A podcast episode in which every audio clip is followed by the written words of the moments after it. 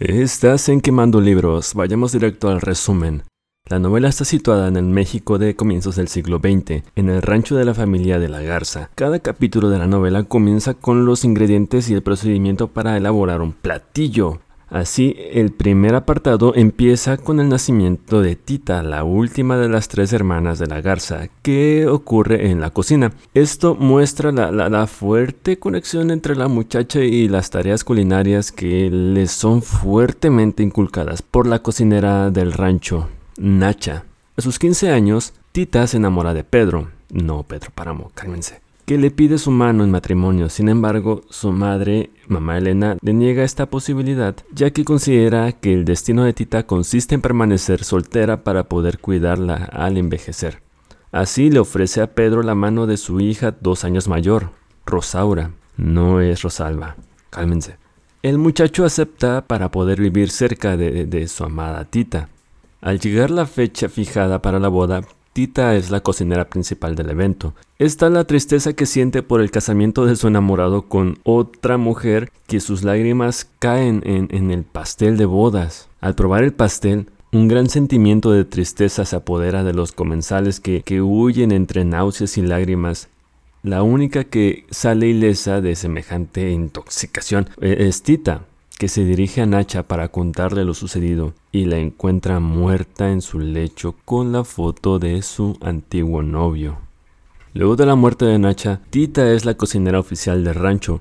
Recibe como regalo unas rosas de parte de Pedro. Mamá Elena, al ver el obsequio, la obliga a tirárselas, pero la protagonista decide usarlas para cocinar.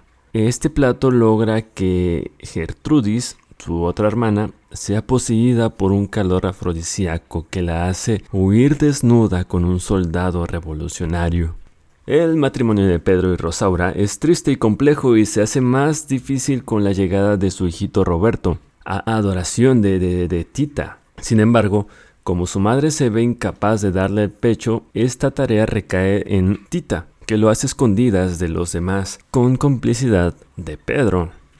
Mamá Elena que sospecha que el romance entre su hija y su yerno continúan a pesar de las prohibiciones, obliga a su hija Rosaura, Pedro y Roberto a mudarse a San Antonio, otra parte. Unas semanas después, llega la peor noticia. Roberto murió producto de un rechazo alimenticio. Tita culpa a su madre de la muerte del niño y mamá Elena la golpea hasta sangrar. La, muchacha se encierra en el palomar de su casa y al día siguiente el doctor de la familia la busca para internarla en un manicomio, tal como lo exige su madre. Pero el doctor no acata las órdenes de mamá Elena y lleva a Tita a su casa, en donde la cuida con esmero y amor. Así se enamora de ella y le pide que se casen. Tita, que se había jurado no regresar jamás al rancho de la garza, se ve obligada a hacerlo porque unos bandidos lastiman a su madre y la dejan parapléjica. Mamá Elena, que desconfía de los cuidados de Tita, está convencida de que su hija quiere envenenarla con sus preparaciones. Finalmente, la mujer muere por consumo excesivo de bebidas antivomitivas.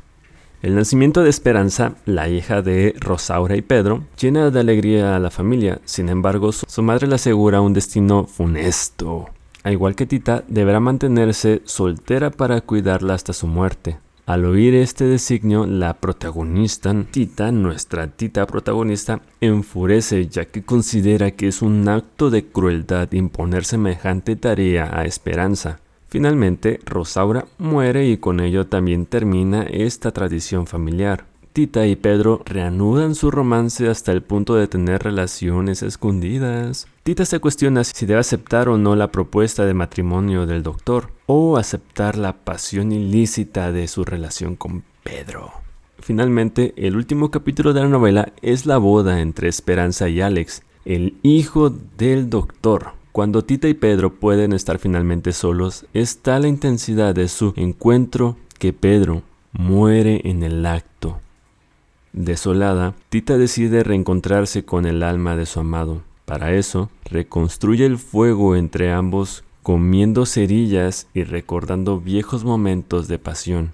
De los cuerpos de ambos comienzan a salir chispas que incendian todo el rancho como un volcán en erupción y sepulta en, cenizas toda la propiedad. Del incendio solo sobrevive el libro de recetas de Tita, que lo hereda la voz que narra esta historia. No yo, cálmense por favor. Así cuenta que estos personajes siguen vivos mientras haya en el mundo personas que cuenten sus vivencias. Fin.